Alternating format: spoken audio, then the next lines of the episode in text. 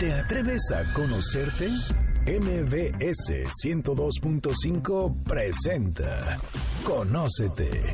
Un viaje a tu interior que, de la mano del Enneagrama y otras herramientas, te ayudarán a encontrar la mejor versión de ti.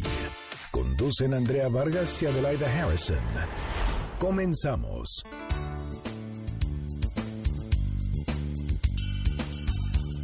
Hola, ¿qué tal? Muy buenas tardes. Nosotros somos Adelaida Harrison y Andrea Vargas y nos da muchísimo gusto estar nuevamente con ustedes. Gracias por escucharnos, gracias por estar aquí en esta hora de 12 a 1 de la tarde todos los sábados porque nos encanta nuestro programa.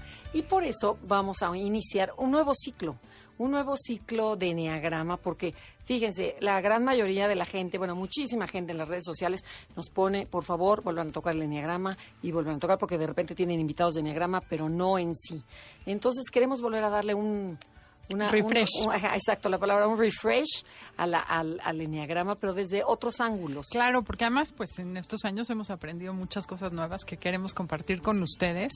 Y bueno, primero que nada agradecer que sigan escuchándonos. Eh, son cosas nuevas, entonces para el que nunca ha escuchado le va a caer de maravilla, pero los que ya tienen mucho tiempo con nosotros también van a aprender cosas diferentes. Y queremos enfatizar que la misión de este programa es eh, ampliar la conciencia, darles herramientas para que ustedes puedan ser mejor, mejores personas, se puedan hacer amigos de ustedes mismos, se puedan ser mejores mexicanos, mejores este, esposos, esposas, hijos, o sea, mejores ciudadanos. Así es. Así es. ¿Y qué te parece si hablamos un poco de la importancia de la herramienta, cómo se une a la neurociencia, que está tan de boga? También hablaremos un poco de la historia del enneagrama, qué significa la palabra, en dónde la podemos aplicar, qué tiene que ver con la numerología o con la religión, porque ves que hay mucha gente que, que tiene esa duda. Esa duda. Pero lo más importante, hablaremos un poco de las nueve personalidades y cómo cada una de ellas ve la vida para que cada uno de ustedes que nos está escuchando vaya descubriendo su tipo de personalidad. Así es.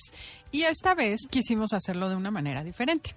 Y bueno, a mí se me ocurre que les ha pasado que cuántas veces lo que percibimos por primera vez, por ejemplo, una persona que nos presentan en un evento social, lo primero que percibimos en ella es su físico, su manera de hablar, de vestirse, de comunicarse, y nos puede callar a tal grado, o sea, nos engaña a tal grado, que nos llega a marcar y nos afecta nuestra manera de comportarnos hacia esa persona, hacia sentir que dices, es una sangrona, una presumida, es odiosa, o sea, que dices, a ver, ni la conoces, pero nada más la primera percepción. Y si nos vamos un poquito más atrás. Si nos estás escuchando, piensa, por ejemplo, en tus hermanos y date cuenta cómo cada uno percibió a tus papás de forma muy diferente, aunque, aunque hayan tenido la misma educación. Para uno su mamá fue muy linda y hermosa, para otra fue una bruja, para otros fue una, una persona indiferente. Entonces, ¿cómo fue para ti? que dices, qué chistoso que bajo un mismo techo, con la misma educación, cada quien percibe diferente. Y otra cosa bien interesante que sucede mucho es que de repente cuentas una anécdota de tu infancia que a lo mejor a ti te marcó horriblemente. Por ejemplo, yo te voy a contar una, la del colegio. o sea, por ejemplo, fuimos mi hermana y yo al mismo colegio al mismo tiempo, porque dijeras, cambiaron de directora. No, era lo mismo. Para mí fue una experiencia espantosa el colegio, porque era una exigencia, un control que era me daba mucho miedo ir al colegio. Y para ella era estaba lleno de aventuras y de retos y de conocer gente y bueno, se sentía la más popular y ama a su colegio. Entonces, a ver, Adelaida, platícanos qué pasa en el cerebro, por qué percibimos la vida tan diferente. Fíjate que sí, en la neurociencia se ha demostrado que el enneagrama es totalmente válido. Bueno, en eso estamos, lo vamos a demostrar científicamente. Pero he encontrado muchas cosas que son hechos científicos y que se pueden relacionar al enneagrama y explicar por qué sucede esto. Uno, por ejemplo, es que el cerebro prefiere, o sea, busca primero que nada sobrevivir y se va a adaptar a las circunstancias. Entonces, la personalidad es una adaptación al medio en el que naces. Totalmente de acuerdo. Tú vives cuatro años con tus papás casi solamente con ellos, aunque vayas a la escuela o aunque lo que sea, el núcleo donde estás la mayor parte del tiempo es con tus papás. Y tus papás pueden ser neuróticos, pero son constantemente neuróticos. Entonces el niño saca la conclusión de que el mundo es neurótico, porque lo único que conoce es a sus papás o su núcleo interno. Y esa construcción, le llaman construcción de realidad, es la imagen que te haces del mundo en los primeros años de vida. Y como no es consciente, la repites inconscientemente el resto de tus días. Y a lo mejor tienes 40 años, tus papás ya se murieron, tu entorno no es igual, pero seguimos actuando como si tuviéramos dos años porque nuestro, se llama constructo básico, es la construcción de la realidad, o sea, tu percepción de la realidad la haces a los dos años, pero la sigues usando toda tu vida porque ni sabes que existe. Ok, pero a ver, esta construcción de la realidad es subjetiva y es Claro. relativa, ¿no? De hecho, los autores hoy en día dicen que no es la realidad lo que construimos, es la conclusión que cada quien saca sobre Claro. la realidad. Claro. Entonces, empezando por ahí, lo que tú crees que es verdad es tu conclusión sobre lo que a ti te sucedió desde tus emociones y tu manera de ver la vida. Oye, y aquí entraría perfecto la, fa- la frase de este famoso poeta Ramón de Campoamor, Campoamor, que decía, en este mundo traidor, nada es verdad ni nada es mentira, todo es según el color del cristal con que se mira. Así es. Y el enneagrama describe nueve tipos de cristal. Entonces, eso es lo primero. Pero otra cosa muy chistosa es que el cerebro tiene que resolver. El cerebro no puede vivir en estrés porque el estrés se hizo para salir corriendo los tigres, por ejemplo. Pero hoy en día vivimos en estrés 24 horas al día, 7 días de la semana, 365. O sea, todo el tiempo estamos en estrés. Entonces, el cerebro, para quitarse ese estrés, lo que hace es inventarse historias y justificarse. Y entonces tu inconsciente te dice, no sé, por ejemplo, hijo, no me alcanza. Bueno, no era tan importante que mis hijos vayan en la tarde a natación, lo saco y ya. Esa es una manera en que el cerebro resuelve. Te cuentas una historia. Pero eso, por ejemplo, sería un cerebro 9, ¿no? O sea, del, En general. Pero ajá, todo el mundo hacemos lo mismo. Pero todo el mundo hacemos lo mismo. El 6, ¿cómo resuelve? Lo que hago es imaginarme el peor escenario porque ya estoy listo. Entonces el miedo baja. Porque digo, si pasa lo peor, yo ya estoy preparado. El cerebro resolvió. Entonces cada personalidad va a resolver desde un lugar diferente. Luego, por ejemplo, hay otro que es, prefieres vivir acomodado y tener razón que ser feliz. Ah, ok. El típico que te quieres, ay, odio a mi esposo. Mira, mijita, más vale conocido malo que bueno por conocer. O estás en un trabajo que no te gusta. No, es que está bien difícil la chama, mejor quédate ahí. O sea, con el afán de protegerte tu cerebro, te hace quedarte en lugares donde no estás a gusto, en vez de aventarte. Cuando ya haces conciencia de eso, ya te mueves. Pero si no hay vives en el confort, ay, pues el gobierno está horrible, pero no haces nada por cambiarlo. Tu vida es horrible, pero no haces nada por moverte. Te Sí, sí, sí, acomodas en lo incómodo. Pero y te acomodas porque estás dormido. ¿Estás de acuerdo o no? Claro, porque Entonces, cuando lo más a ver, importante entender es que la visión del mundo la formamos de adentro hacia afuera. O sea, a mí me gustó un ejemplo en donde ponen, por ejemplo, un taxista que, que nos dieron en el, eh, que tú también lo viste, el del HeartMap, en- en- cuando hicimos un ejercicio en donde iba un taxista que está en la ciudad de Nueva York y le ponen música clásica. Entonces quiere decir que te están dando cómo está este emocionalmente. El señor está equilibrado, está tranquilo y ve el Nueva York en donde están construyendo, se están peleando, este, pero todo lo ve tranquilo porque él está tranquilo. Y después te pasa la misma escena, el mismo señor, pero con una música estridente, muy ruidosa. O sea, y entonces el, el señor está nervioso y entonces empieza a ver la ciudad de Nueva York espantosa. Dice, ¿qué es esto? ¿Cómo se puede vivir la gente aquí? Entonces la conclusión es que dice, el estrés está dentro de ti, no está afuera. Es lo mismo que estás diciendo, Sí, ¿no? totalmente. Y Einstein decía que tú no puedes cambiar al mundo, pero que si tú cambias el mundo alrededor de ti cambia. Y es eso, cambiar de actitud. No, claro, cuando cambias de actitud y el mundo cambia, tienes más opciones de hacer cosas diferentes que estarle echando la culpa a los demás de lo que te sucede. Ok. Que aquí viene una cosa que me encanta decir, hacerte responsable es tener la habilidad de responder diferente. Si yo no tengo responsabilidad, no tengo la habilidad de responder diferente. En cambio, si digo, no, si esto tengo una responsabilidad, es que yo tengo el poder de mi vida. Y los mexicanos somos muy dados a darle, echarle la culpa al tránsito, a la lluvia. Entonces nunca voy a llegar a tiempo porque te- depende de que el clima esté bonito y que cien mil personas se queden en su casa que yo llegue a tiempo. Si yo digo no, sí había tráfico y había lluvia, pero yo pu- pude haber salido antes, es hacerme responsable de mi vida, que es lo que queremos que hagan, que se empoderen desde hacerse responsables, tener habilidades para responder diferente a lo mismo que te sucede todos los días. Ok, pero ¿y ¿cómo unes esto con el enneagrama? Ah, Porque, se une, claro. ya sé, pero a ver, ¿cómo? Bueno, lo que pasa es que si tú le echas la culpa y estás en la personalidad tóxica, la culpa es de los demás. A medida que tú te das cuenta que tienes mecanismos o filtros, esos filtros los vas viendo, los das conscientes, dejas de ser, dejan de existir, porque el cerebro es muy inteligente, siempre busca resolver y busca sobrevivir. Entonces, si veo que esta opción es mejor que la anterior, esta conducta que que me doy cuenta que no me funciona, la voy a cambiar inconscientemente. Y se van a generar caminos neuronales nuevos que me van a dar otras opciones. Ok. Pero todo parte de darte cuenta de lo que estás haciendo. Y para darte cuenta de lo que estás haciendo, tenemos que hablar de las nueve visiones del Enneagrama. Así es. Esto lo vamos a hacer después del corte comercial. No se vayan, esto es Conocer. Estás escuchando el podcast de Conócete con el Enneagrama. MBS 102.5.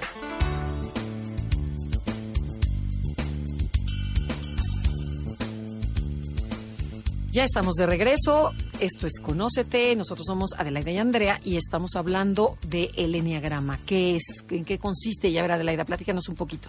Bueno, el Enneagrama es una herramienta que describe nueve maneras de pensar, de sentir, de reaccionar, de ver la vida, de construir tu realidad. Son como los filtros a través de los cuales vemos todo lo que nos sucede en la vida.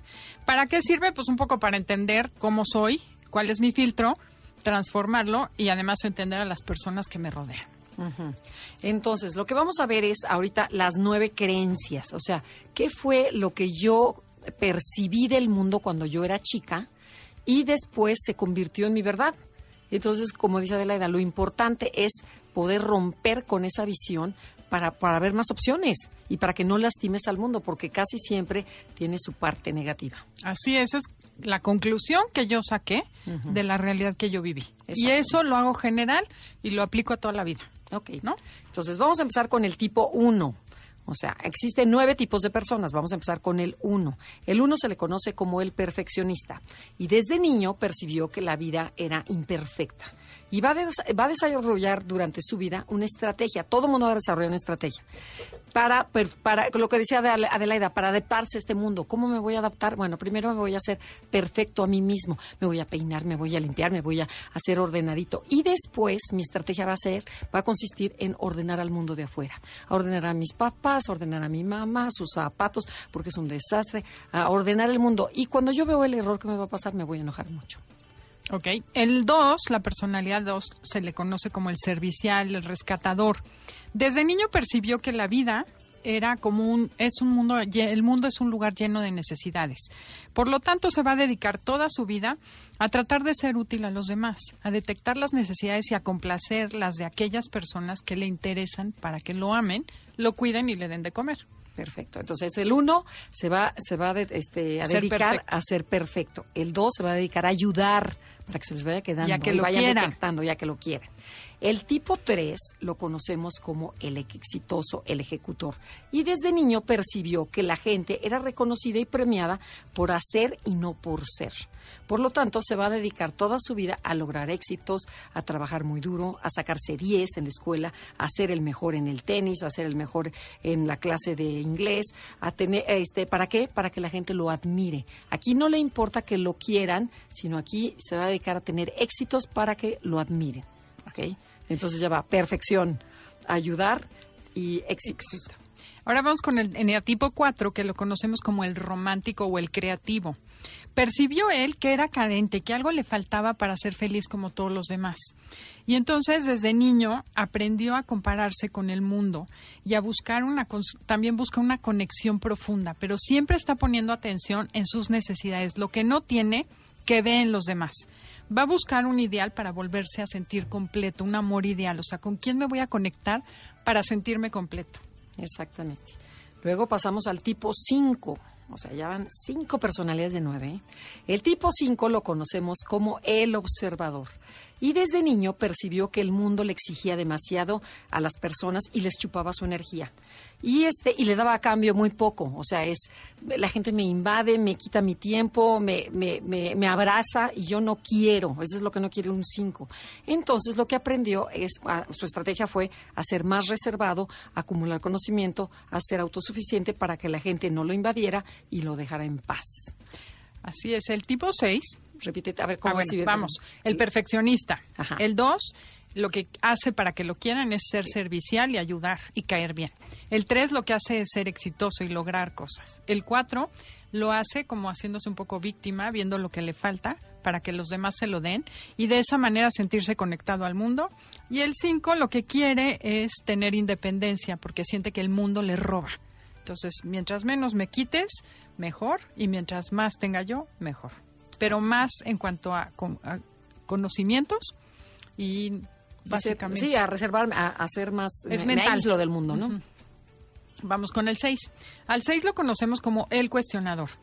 Y percibió desde niño que este mundo era impredecible y peligroso, por lo que aprendió como estrategia a ser escéptico y cuestionador, a estar alerta del peligro, a dudar y a desconfiar de las intenciones de todos alrededor.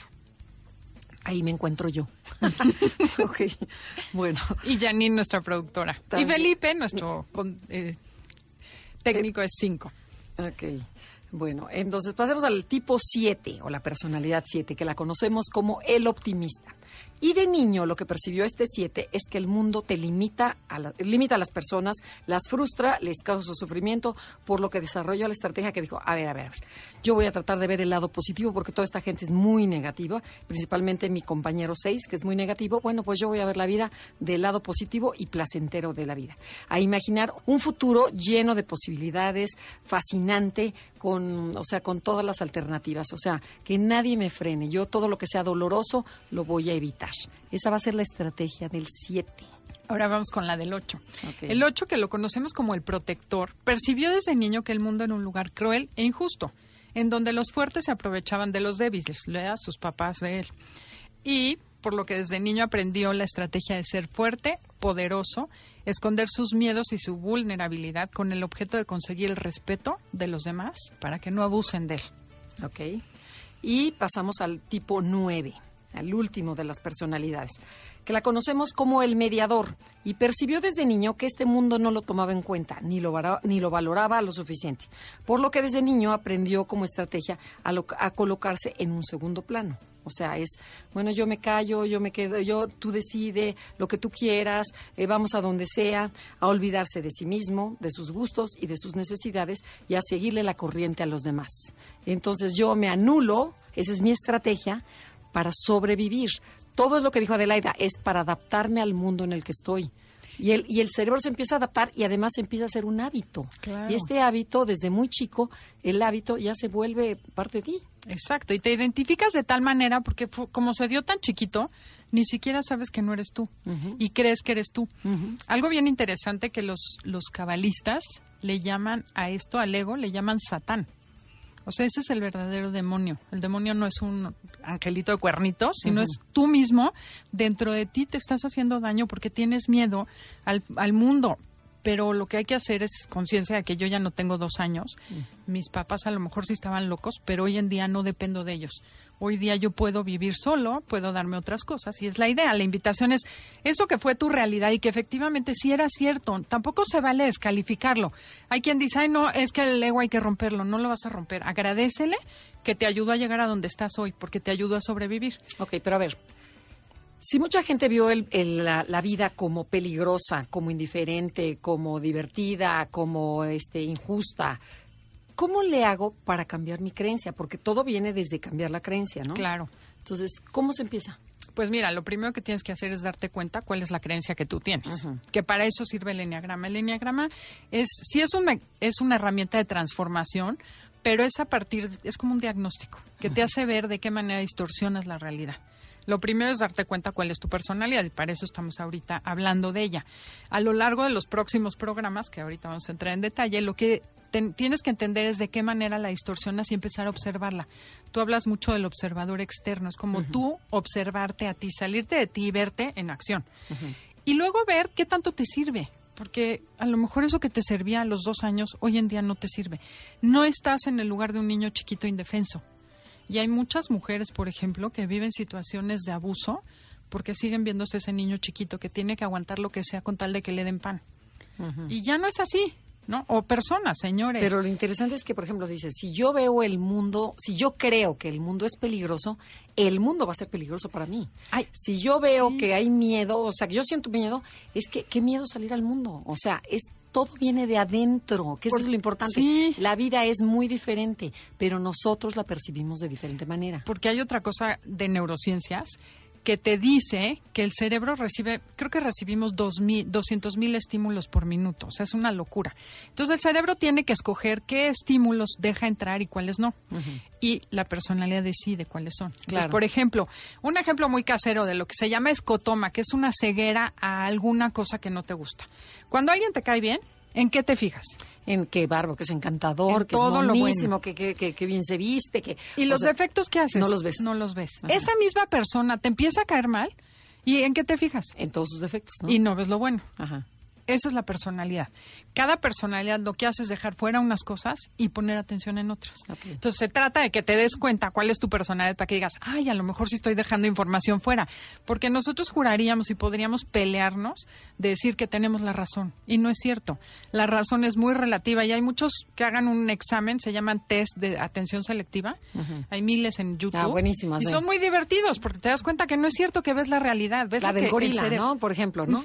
En donde está, hay un gorila, te dicen, fíjate la cantidad de pelotas que pasan en el en una cesta, ¿no? Que tiene que entre jugadores, entre jugadores, de vestidos de blanco. Ajá. Y hay otros que están vestidos de negro y se avientan la pelota. Ok. Entonces, tu cerebro se fija en los de blanco. Ajá, y además en cuántas, cuántas y bolas que contar. Y entonces, bueno, tu cerebro está viendo eso y de repente a la mitad pasa un gorila enorme a la mitad bailando, se queda un rato, se sigue y te dicen, acaba, acaba la película, te dicen, ¿viste al gorila? ¿Cuál gorila? Y la gente jura que no pasó hasta que no la vuelves a pasar y entonces ya ven, ay, mira, sí había un gorila. Y de esos hay muchísimos. Es muy bueno porque el cerebro pone atención en lo que es importante. Por ejemplo, al leer en un cuaderno, tu cerebro se fija en las letras y desaparecen las rayitas o los cuadritos abajo. Entonces es muy bueno porque te ayuda a poder hacer mejor tu trabajo pero a veces va en contra de ti porque no estás viendo la realidad completa. O sea, no vemos a 360 grados. No. Vemos nada más una novena parte, que es la parte de la personalidad. Y lo que sí queremos aclarar es que hay nueve maneras de ver la vida y todas son válidas. El chiste es descubrir la tuya. Queremos contarles más, pero tenemos que ir a un corte comercial. Esto es Conócete con el Enneagrama. Comuníquese. Facebook es Enneagrama Conócete y Twitter arroba Conócete MBS. Estás escuchando el podcast de Conócete con el Enneagrama, MBS 102.5.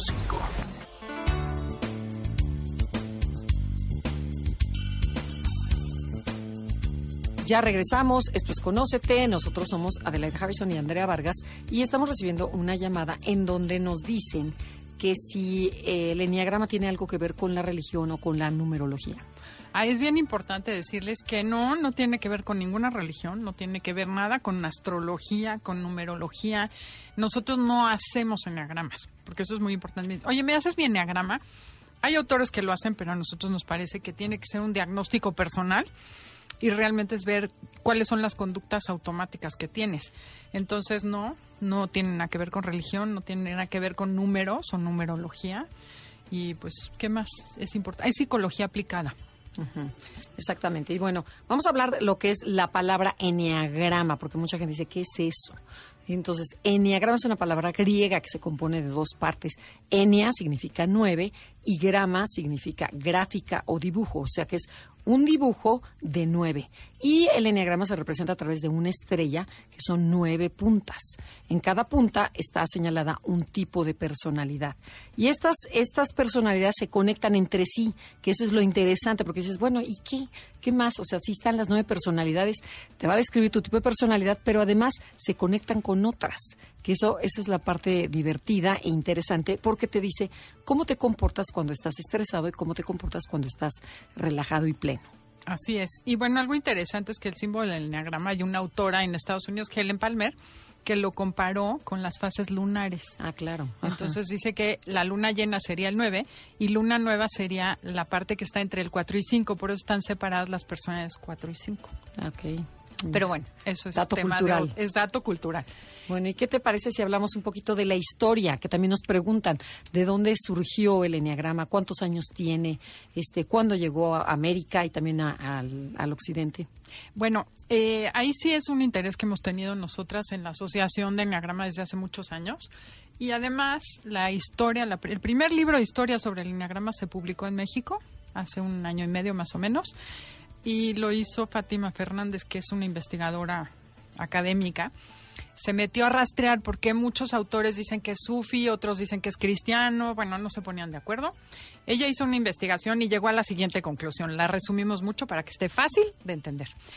Hay en el siglo, bueno, se supone que el símbolo es caldeo, tiene que ver con Pitágoras, porque el número 9 se origina en los caldeos, etcétera.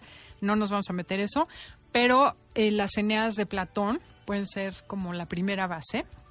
También. o sea, eh, ¿de qué año estás hablando? ¿Qué siglo? eh, bueno, los caldeos tienen este símbolo, o el 9, tiene más de mil años antes de Cristo. O sea, estamos hablando de cuatro mil, cinco mil años en que se conoce eh, el símbolo del enneagrama. Algunos autores creen que, el que tiene ocho mil años. No hay documentos, no se ha encontrado una tablilla como tal, pero tiene muchísimos años.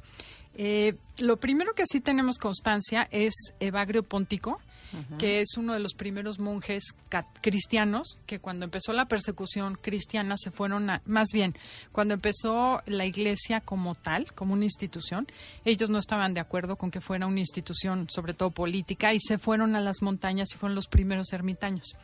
Ahí había un monje ¿Los padres de la iglesia? los padres de la iglesia. Del desierto. real- Ajá. Los y padres del es- desierto. Les llaman padres del de, de la iglesia y vivieron en el desierto, entonces también son padres del desierto. Realmente lo que pasa es que estaban en contra de la iglesia, como se estaba gestando, porque no era la intención de la de la religión. Entonces, bueno, ellos, hay uno que se llama Evagrio, que se enamoró de una chava cortesana y decía, pero yo soy monje, esta pasión que me domina, ¿qué es? Y se puso a estudiar por qué sentía esas pasiones para esa mujer que era casada, cortesana y que no le pertenecía. Y de ahí sacó una teoría de ocho pensamientos tóxicos que te alejan de Dios. Entonces él dijo que había ocho maneras de alejarte de Dios a través de una fijación mental. El enneagrama habla de esas fijaciones mentales. ¿Pero son las pasiones? ¿Él No. habla de las pasiones? No, él, No, él habla de, las pensamientos tóxicos, que es bien interesante porque lo que te separa es el pensamiento tóxico. Hoy en día se sabe que una creencia genera la emoción. Entonces, muchas veces el pecado capital es, después viene, pero se supone que es el origen de pecado capital. Pecado entendido como algo que te separa de tu centro. Porque en realidad el pecado es una actitud, no es una acción. O sea, la acción es resultado de esa actitud que tú tienes. Entonces, y capital quiere decir cabeza. Si tú te das cuenta cuál es la pasión que te domina y el pensamiento que genera esa emoción, esa pasión o ese pecado capital, lo puedes cambiar. Por eso la gente, dentro del catolicismo, la gente se confiesa a diario de lo mismo, porque no va a cambiar controlando la, la actitud o la acción, ¿no? Te dicen, ah, ya no seas tan explosivo. A ver, mejor ve por qué explotas, cambia eso y después vas a dejar de explotar. Y ese es el secreto del enneagrama, que no se va a, las- a la acción, sino a la motivación. Ok. Entonces, bueno, el primero fue Bagrio. De ahí, lo siguiente que se encuentra, el primer enneagrama que encontramos como tal, es de Ramón Lull, en el siglo XIII, en Mallorca, en Palma de Mallorca. Este cuate era un monje que quería convertir a los judíos y a los sarracenos, les llamaba. Entonces se pone a estudiar las tres religiones y a ver las coincidencias entre las tres religiones. Y él hace un dibujo que está en, el, en la portada del libro, tres triángulos entrelazados, o sea, no es propiamente el enagrama, pero sí son tres triángulos con nueve picos y alrededor acomoda las pasiones. Entonces, el primero que menciona, para empezar, nueve pecados capitales. No, no, no nueve siete. pasiones. No Ajá. siete como lo- los conoce ahorita la. Iglesia Católica, ¿no? Sí, y pone los, los tres triángulos. Él menciona todos los pecados igualito como los menciona en el enneagrama, pero en el 6, en vez de poner el miedo, lo pone como inconstancia, que también define muy bien al 9, ¿no? Ah, Digo, al 6, Al seis. perdón. Eh, Ese miedo hace esa que ambivalencia. Hace que seas inconstante en tu Exacto, vida. porque todos tienen miedo, todas las eneatipos están fundados en el miedo, pero el 6 es inconstante. Entonces, bueno, no suena tan loco, a mí me parece que es muy adecuado. De ahí se supone que se conservó en los monasterios cristianos de Oriente, porque la Iglesia Católica fue muy clara y o crees esto, lo demás no se acepta. Pero en la Iglesia egipcia, los coptos, todos los que estuvieron en esa zona de Irán, toda esa zona, es mucho más abierta la, la religión cristiana que es ahora de Oriente. Y ahí se supone que se conservó hasta que llegó Gurdjieff, que es el primer maestro, que Andrea nos va a contar qué hizo, donde aprendió esta, esta herramienta. Bueno, lo poquito que me sé de Gurdjieff es que, bueno, el señor era, de- tenía una personalidad arrolladora, tenía un gran magnetismo, era un 8 en el enneagrama, y él lleva el enneagrama, él es, este, está, es armenio, ¿no? Está entre Rusia y Sí, este, tenía padres armenios. Y madre rusa o algo así, Ruso ¿no? y griego. Ajá. Ajá, la Era combinación. ortodoxo ruso con madre griega o al revés. Y ahí está, en ese momento está la guerra civil este mm, rusa y él tiene que escapar y se va a París y ahí funda un instituto en donde funda de donde lleva el enneagrama, por primera vez lo lleva a Europa y ahí presenta el enneagrama, pero lo que él dice es que, o sea, no se basa en las nueve personalidades, en, la- en las nueve personas, sino que él dice, cada quien hay que descubrir una motivación, una tendencia negativa y esta tendencia negativa hay que cambiarla. Esa es la chamba de todo mundo. Pero todavía no hay claridad en las personalidades, sino nada más de verte, te decía, tú eres miedoso, tú eres lujurioso, tú eres este, o sea, habla de las pasiones, pero sin sin realmente profundizar. profundizar tanto en ellas. Y después de eso aparece, por otra parte, en los años 70, un señor que se llama Oscar Ichazo. Este señor es boliviano, el cual eh, no sabe no sabe muy bien de dónde saca la información del enneagrama. Él dice que también fue con los sufis y que también aprendió, pero no tampoco no está muy claro. Lo que sí es muy claro es que invita a muchos psicólogos de San Francisco, California, o sea, los más picudos, y les dice, vengan, vengan les voy a dar un taller en Arica, Chile, y este vamos a encerrarnos aquí dos semanas y les voy a platicar de esta Que herramienta fueron que... 10 meses. Ah, 10 meses. Al Ah, final. Fíjate, pues sí, yo creo que sí, porque porque para entenderlo bien. Entonces, bueno, se junta con estas personas y hay una que es muy famosa, que es Claudio Naranjo, el que yo creo que le impacta y además eh, Claudio Naranjo es un psiquiatra muy famoso que vive actualmente, el cual, este, mm, ¿cómo se llama? Lo lleva a San Francisco, California, y empieza, ah, y es el que le da forma, o sea, Claro. es como la, la Rosetta Stone, esa la piedra de la Rosetta, en donde dice, ah, ya entendí. Eh, El 6, el, el- el miedoso, es el paranoico en, en- en la psicología moderna. Dice, ah, el 7 es el hedonista, el optimista, vamos a poner este el hedonista. Y a cada uno le va encontrando, el evasivo es el 5. Entonces ya aplica los términos de psicología y los estudiantes que eran de psicología le entienden rapidísimo y empieza a jalar el enneagrama, de- o sea, y lo empiezan a hacer pero de forma oral. Eso es muy importante aclarar. Algo bien importante es que tanto Gurdjieff como Ichazo y como Claudio Naranjo al principio exigían secrecía. O sea, yo te voy a dar la información, pero tú no la puedes divulgar. Entonces era como un trabajo oculto y secreto. De hecho, los grupos de Gurdjieff hoy en día siguen siendo así. Operan en secrecía y hasta que no estás listo no te dan la información. Eh, algo bien interesante es que Ichazo se decía el padre del enneagrama, porque fue el primero que acomodó las personalidades, las pasiones, las fijaciones alrededor del símbolo. Y también el que pone las flechas. Es, esas no, esas, ¿Esas las son pone de los Claudio? jesuitas. Pues, eh, Claudio Naranjo para que se pongan de acuerdo en quién. dice que es la madre del enneagrama, que él parió el enneagrama. Y sí es cierto, la verdad él educó al enneagrama porque hizo muchos paneles, investigó mucho y describió las personalidades. Fue el que tuvo la genialidad de relacionarlas con la patología, con el DSM-4, o en esa época de haber sido 3 De SM3, sí. pero él sí sistematizó el enneagrama y lo modernizó, que es la gran contribución que él hizo al enneagrama. Y aquí empieza el chisme moderno, que ese ya lo conocemos. Pero tenemos que ir a un corte comercial, regresando les contamos. Estás escuchando el podcast de Conócete con el Enneagrama. MBS 102.5.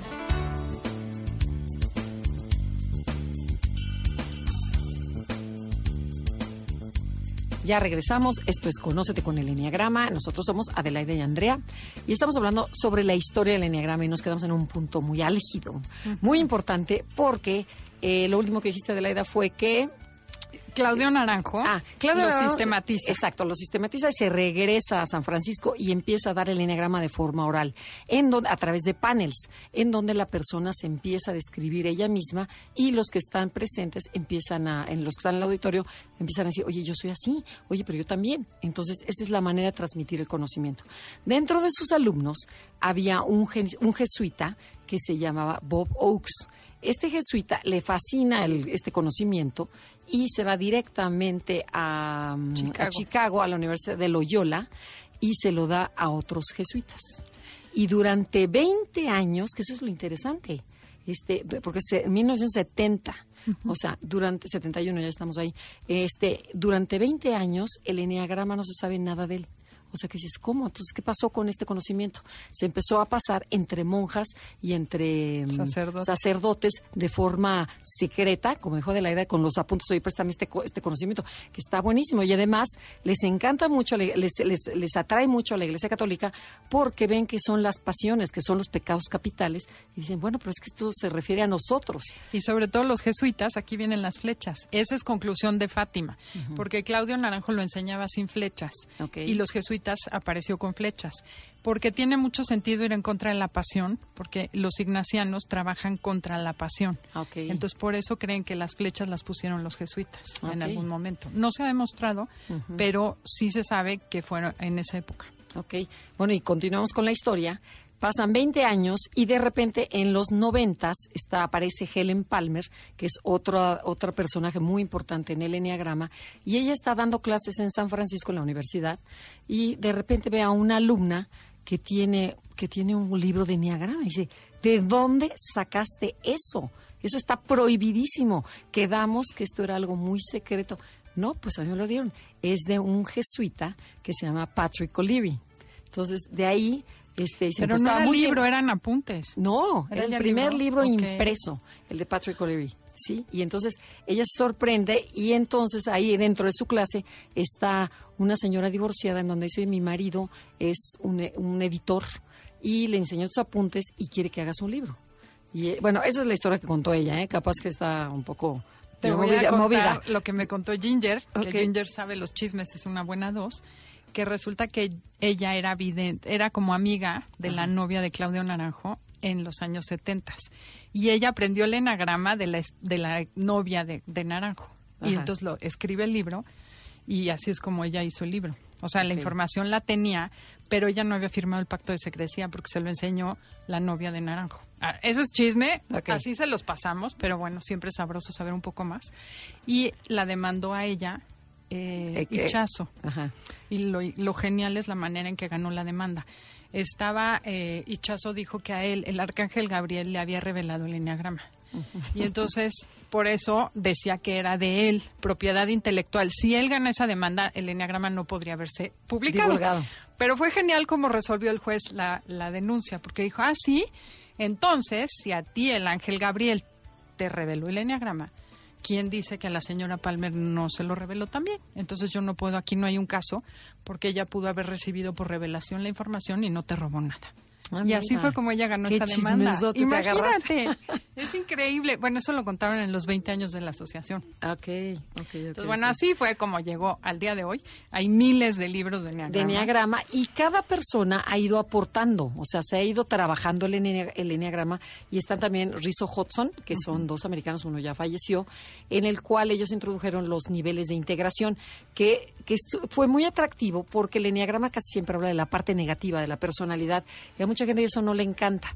Y lo que ponen estos señores, que para mi gusto es- es muy cierto, es el que te dice, ok, tú estás en un nivel tal, ¿no? A lo mejor estás en un nivel 4, pero puedes aspirar al 5 y después puedes aspirar al 6 y te puedes ir haciendo mejor persona, pero también puedes volver a caer. Entonces, esto dice, oye, entonces no estoy tan mal. A lo mejor mi juventud sí estaba muy mal, pero, oye, tampoco no estoy tan grave. Y otra cosa interesante es que las neurociencias y el punto de vista que hoy en día creo que le doy al enneagrama es que mientras más estresado estás, más te defiendes y más ego tienes. Claro. Pero si estás tranquilo, sacas tu parte buena, tu esencia y no usas tu mecanismo de defensa. Y eso le da mucho sentido a los a los niveles. O sea, Ok. tú eres todo, lo Claro. bueno y lo malo, dependiendo el momento o la que percepción que, tengas de lo que está sucediendo. Ok. Y bueno, ok. cuéntanos tantito de los instintos, que es algo importante en el enneagrama. Ah, bueno, este, el, el Oscar Ichazo, junto con Claudio Naranjo, eh, creo que Claudio Naranjo se queda mucho más tiempo con él y empiezan a desarrollar la teoría ¿no? del enneagrama y empiezan a ver que, cada ser humano tenemos tres instintos básicos, instinto de conservación, instinto social e instinto sexual. Entonces te dice, estos tres instintos los necesitas para sobrevivir, para relacionarte y para procrear. O sea, los tienes. Pero muchos tenemos uno más alto que otro y este, todos más bien, no, no que muchos, todos tenemos uno más alto que otro y otro más descuidado.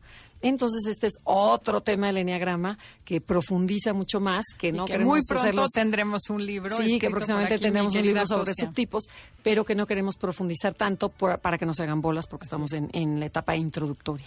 Bueno, y otra cosa que queremos mencionar para cerrar el tema es que hay tres centros de inteligencia.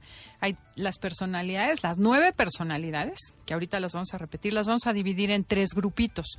Las tres personalidades que son mentales, que perciben la vida con la cabeza, las tres emocionales, que perciben la vida desde el corazón, y las tres viscerales, que perciben la vida desde el cuerpo. El enneagrama las divide así. ¿Qué te parece que hacemos un repaso rapidísimo de las personalidades? Ajá, empecemos con las emocionales, ¿te parece? Sí. Entonces, emocionales, que percibo la vida desde el corazón, porque desde ahí es otro tip para descubrir mi tipo de personalidad. Dices, bueno, yo soy una persona que lloro muy frecuente, que todo me conmueve, que soy muy sensible. Es probable que seas dos, Emocional. tres o cuatro. Entonces, Exacto. de ahí ya empezamos. Entonces, ¿se acuerdan? El tipo 2 lo conocemos como el servicial, el rescatador, y desde niño percibió que este mundo estaba lleno de necesidades y que necesitaba ser útil y empezar a, a dar para poder recibir y para que lo quisieran. Así es. El 3, que pertenece a esta triada, busca que lo quieran a través de la admiración que le tengan. Y eso lo, hace- lo logra a través de generar éxitos, lograr metas y que la gente le aplauda. Trabaja durísimo para ello. El 4 lo conocemos como el romántico y percibió que él era carente. Entonces es muy importante, todas estas personas que sienten que les falta algo, que no me siento, dices, tengo todo, pero algo me falta, es probablemente que seas 4. Y es- eh, lo que se dedicó fue durante toda su vida a comparar su mundo con el ajeno. El pasto del vecino siempre es más verde que el mío, porque yo no tengo, porque yo soy flaca, porque yo soy gorda, porque yo no tengo, o sea, porque yo tengo granos, tú no tienes, o sea, siempre, siempre es comparar y no estar contento. Esa es la personalidad 4. Y luego vamos a los mentales. Las 13 personalidades mentales son 5, 6 y 7. La primera de las mentales es el 5 que conocemos como el observador, que lo que hace es poner distancia entre él y el mundo para poder entenderlo, para acumular entendimiento y también mucha información. Son muy reservados y le gusta ser autosuficiente para que el mundo no lo invada. Y son esas personas calladas que te contestan, sí, no, tal vez, quién sabe. Y plano. Bueno, no te ofendas, Felipe, pero, pero en- es para exagerarle para que la gente lo entienda. Y luego, el tipo 6, que también es mental, lo conocemos como el cuestionador. Y percibo desde niño que este mundo es impredecible y peligroso y mi mente se imagina lo peor que pueda pasar. Ya se cayó el avión, ya se murió, ya la mataron, ya esa es una mente 6, ¿ok?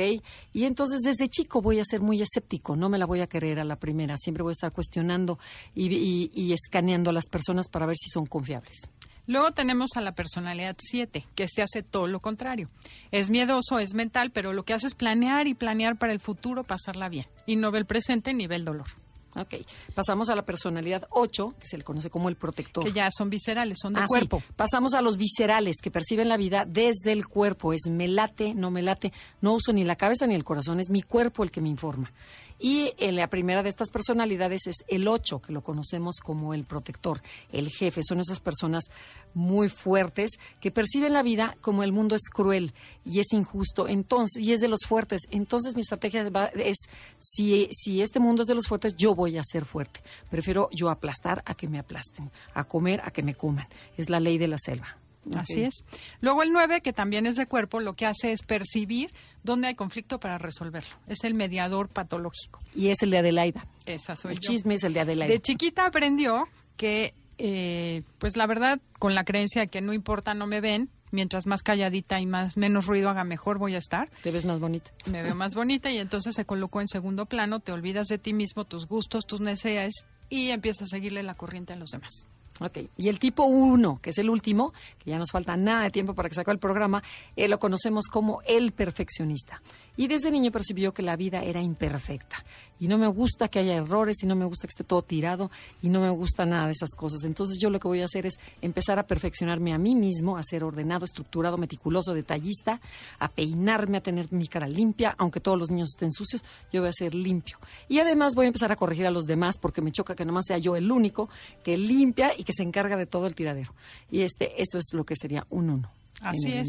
Y bueno, se nos está acabando el tiempo, pero los invitamos a que nos acompañen los otros, por lo menos los próximos nueve programas. Vamos a hablar cada día de una personalidad diferente.